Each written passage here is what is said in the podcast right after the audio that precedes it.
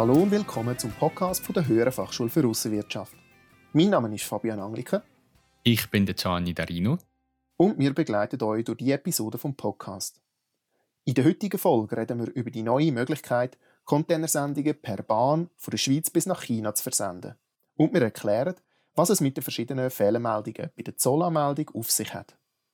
Zum Schluss informieren wir noch über die aktuellen Außenhandelszahlen. Swiss Terminal ist ein Schweizer Logistikdienstleister im Baselbiet, wo sich auf den Container-Terminal-Umschlag spezialisiert hat. Seit Anfang April 2020 bietet Swiss Terminal in Zusammenarbeit mit Schweizer Zug AG und dem Bahnspediteur Rail Transportation Service Broker einisch in der Woche direkte Zugverbindungen für den Warentransport von Frankendorf im Baselland und von Niederglatt im Kanton Zürich bis in die beiden chinesischen Millionenstädte Hefei und Xi'an an. Der Zug mit bis zu 90 20 Fuß Containerplätzen bzw. 45 40 Fuß Container fährt von der Schweiz direkt bis auf Neuss in Deutschland. Dort werden die Container auf den chinesischen Zug umgeladen und fahren weiter über Polen und Russland bis auf Hefei oder Xi'an. Über die beiden Städte können weitere wichtige Industriezentren erreicht werden. Auch der Vor- und Nachtransport kann auf Wunsch von Swiss Terminal organisiert werden. Was sind dann die Vor- und Nachteile von dieser Transportart im Vergleich zu der Seefracht? Das habe ich Swiss Terminal direkt gefragt. Wenn man sich die Preise anschaut, dann sind die zwar etwa gleich wie die Preise in der Seefracht, aber die Laufzeit ist mit 18 bis 20 Tagen interessanter als bei der Seefracht. Die Laufzeit von einem Containerschiff ab einem nördlichen europäischen Hafen bis auf Shanghai liegt bei etwa 28 bis 32 Tagen. Als Nachteil kann man die Kapazität nennen. Wie schon erwähnt, redet man beim Zug von ca. 90 20 Fuß Containerplätzen. Bei den grossen Containerschiffen gibt es über 20.000 Plätze. Dafür fährt der Zug 5 bis 6 Mal pro Woche ab Neuss in Deutschland, nach China und umgekehrt. Es gibt also regelmäßige Verbindungen ab Neuss. Wichtig zu wissen ist, dass Gefahrgüter auf dieser Strecke nicht transportiert werden und dass es zurzeit auch noch keine Möglichkeiten gibt, Kühlcontainer auf dieser Strecke zu transportieren. Je nach Warengruppe, wo man verschickt, fällt also die Bahn als Alternative zum Schiff aus. Können auch Stückgutsendungen aufgegeben werden und kann man die Transportart eventuell auch mit der Luftfracht vergleichen? Aktuell bietet Swiss Terminal noch keine Stückgutsendungen an, aber sie haben mir gesagt, dass sie das in näher Zukunft als Dienstleistung dazu nehmen Insofern ist es schwierig, einen direkten Vergleich mit der Luftfracht zu machen. Klar ist aber, dass die Bahn bei grossen Mengen deutlich günstiger ist als die Luftfracht, dafür dauert der Transport länger. In diesem Fall können nur volle Containersendungen per Bahn verschickt werden. Ja, genau. Um die Ware in Container zu laden, liefert Swiss Terminal auf Wunsch die leeren Container per LKW als Aussenhandelsunternehmen. Die vollen Container werden dann wieder per LKW abgeholt und auf Frankendorf oder Niederglatt transportiert, wo sie auf die Bahn geladen werden. Unternehmen, die regelmäßig Containersendungen von und nach China haben, sollten sich auf jeden Fall mit dieser neuen Transportverbindung auseinandersetzen.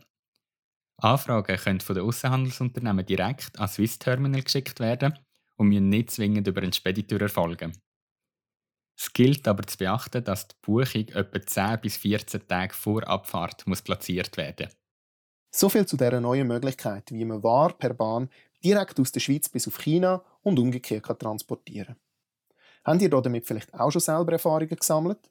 Falls ja, würden wir uns über euren Erfahrungsbericht freuen. Wenden wir uns jetzt am nächsten Thema zu. Wer von euch Zollanmeldungen mit EDEC vornimmt, hat vielleicht dabei auch schon eine Fehlermeldung angezeigt bekommen. Aber kennt ihr auch die Hintergründe von diesen Fehlermeldungen? Werden die Waren zur Ausfuhr oder Einfuhr angemeldet, so passiert das in den Außenhandelsunternehmen in der Regel über das EDEC. Über das System werden alle Sendungsdaten erfasst und an Zoll übermittelt. Bei der Eingabe der Sendungsdaten muss sich der Anmelder bewusst sein, dass die Daten für die Verzollung verwendet werden und korrekt sein müssen. Es ist darum wichtig, dass man alle Angaben, wie zum Beispiel Zolltarifnummern, den korrekten Grenzwert, wo man allenfalls noch mit dem gültigen Devisenkurs in Schweizer Franken muss umrechnen frühzeitig abklärt und berechnet. Nachdem der Anmelder alle Daten eingegeben und am Zoll übermittelt hat, prüft das EDEC, ob die übermittelte Zollanmeldung formell gültig ist. Es führt eine sogenannte Plausibilitätsprüfung durch und nur wenn die keinen Fehler generiert, wird die Zollanmeldung angenommen. Dabei wird nicht nur geprüft, ob alle Pflichtfelder ausgefüllt worden sind, sondern auch, ob die gemachten Angaben plausibel sind. Beispielsweise darf das Bruttogewicht nicht tiefer als das Nettogewicht sein. Im Hintergrund wird auch geprüft, ob die Angaben gewissen vom Zoll hinterlegten Mittelwert entsprechen. So ist zum Beispiel eine geläufige Fehlermeldung, dass der statistische Wert außerhalb der Mittelwertgrenze liegt. In so einem Fall muss der Zollanmelder einen sogenannten Richtigcode setzen. Mit dem bestätigt er ganz bewusst, dass die Angaben korrekt sind, obwohl sie vom Mittelwert, wo der Zoll für die Zolltarifnummer hinterlegt hat, abweichen. Wenn dann der Zoll bei einer allfälligen Überprüfung feststellt, dass die Angaben nicht korrekt sind, der Zollanmelder aber einen Richtigcode gesetzt hat, dann kann das strafverschwerend sein weil er bewusst den Code hat müssen setzen und damit bestätigt hat, dass die Angaben korrekt sind. Ein weiterer Plausibilitätsfehler, der häufig auftritt und zu Unsicherheiten führt, ist die Meldung Zusatzmenge fehlt. Eine Zusatzmenge muss nicht bei jeder Anmeldung angegeben werden. Darum kommt der Fehler auch nicht bei jeder Sendung. Ob eine Zusatzmenge angegeben werden muss oder nicht, hängt mit der Zolltarifnummer zusammen. Geht man nämlich im TARES in der Detailanzeige unter der Zolltarifnummer schauen. Dann steht bei der Hinweis zum Ausfüllen der Zollanmeldung, ob und welche Zusatzmenge verlangt wird. Es kann sein, dass man die Stückzahl als Zusatzmenge muss angeben muss. Oder aber die Menge in Paar, in Liter oder in Meter. Bei der Plausibilitätsprüfung schaut das System schauen, ob das Verhältnis zwischen der Zusatzmenge und dem Nettogewicht realistisch ist. Wenn nicht, kommt man einen weiteren Plausibilitätsfehler über, der sagt, dass die Zusatzmenge unwahrscheinlich ist. Vielen ist auch nicht ganz klar, was es mit dem NZE-Pflichtcode auf sich hat. Dabei sollte dem Zollanmelder bewusst sein, dass es sich bei NZE um nicht zollrechtliche Erlass handelt. Die Zollverwaltung tut auch bei Rechtserlass außerhalb vom Zollrecht mitwirken und führt spezielle Kontrollen bei Gütern durch, die von diesen nicht zollrechtlichen Erlass betroffen sind. Darunter fallen zum Beispiel Heil- und Betäubungsmittel, Güter, die unter das Pflanzen- und Artenschutzgesetz, Abfallrecht und weitere Rechtsgrundlagen fallen. Die anmeldepflichtige Person muss bei jeder Zollanmeldung angeben, ob die Ware einem oder mehreren NZD unterliegt oder nicht. Dafür muss einer der drei möglichen NZD-Pflichtcodes angegeben werden. Wird das Null deklariert, dann bedeutet das, dass die Sendung keinem NCT unterliegt und somit keine Kontrolle nötig ist. Ein 1 bedeutet, dass die Ware mindestens einem NCT unterliegt.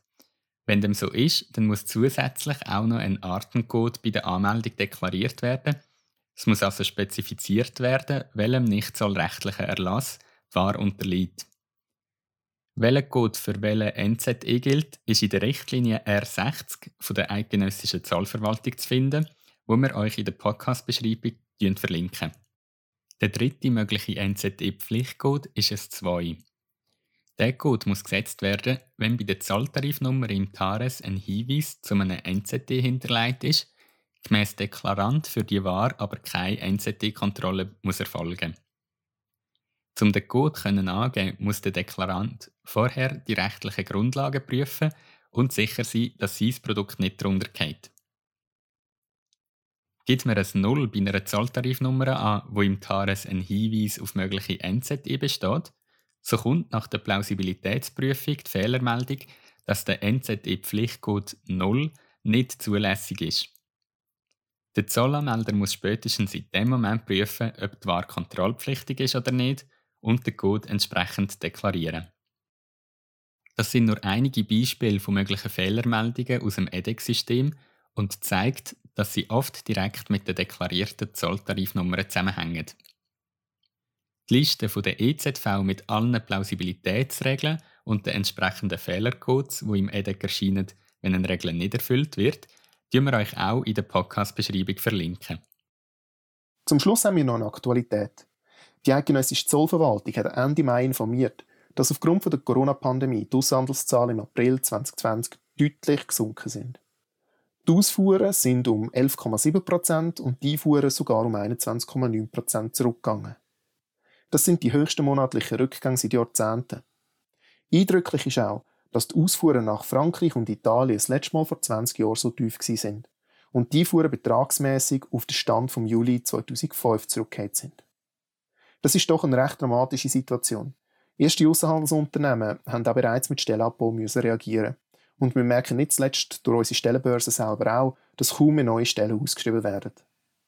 Auf jeden Abschwung folgt aber auch wieder ein Aufschwung. Berufsleute im Export und Import sind sicher gut beraten, jetzt ihre Fach- und Handlungskompetenz an Schuhe zu bringen, um so bestmöglich durch diese schwierige Zeit zu kommen. Wir von der Höheren Fachschule für Aussenwirtschaft unterstützen Sie natürlich gerne dabei. Das wäre die heutige Folge von unserem Podcast auch schon wieder gewesen. Danke fürs Zuhören. Wir möchten uns an dieser Stelle auch noch bei der Swiss Terminal für die rasche Beantwortung von unseren Fragen bedanken. Die nächste Folge von unserem Podcast findet ihr ab dem 1. Juli 2020 auf Soundcloud und verlinkt natürlich auf unserer LinkedIn- und Facebook-Seite. Wenn ihr Themenvorschläge für den Podcast habt, dann schickt uns die doch per E-Mail auf podcast.aussenwirtschaft.biz. Wir würden uns freuen, die in unserer nächsten Podcast-Folge zu behandeln. Am Mikrofon verabschiedet sich der Giovanni Garino und der Fabian Angliker.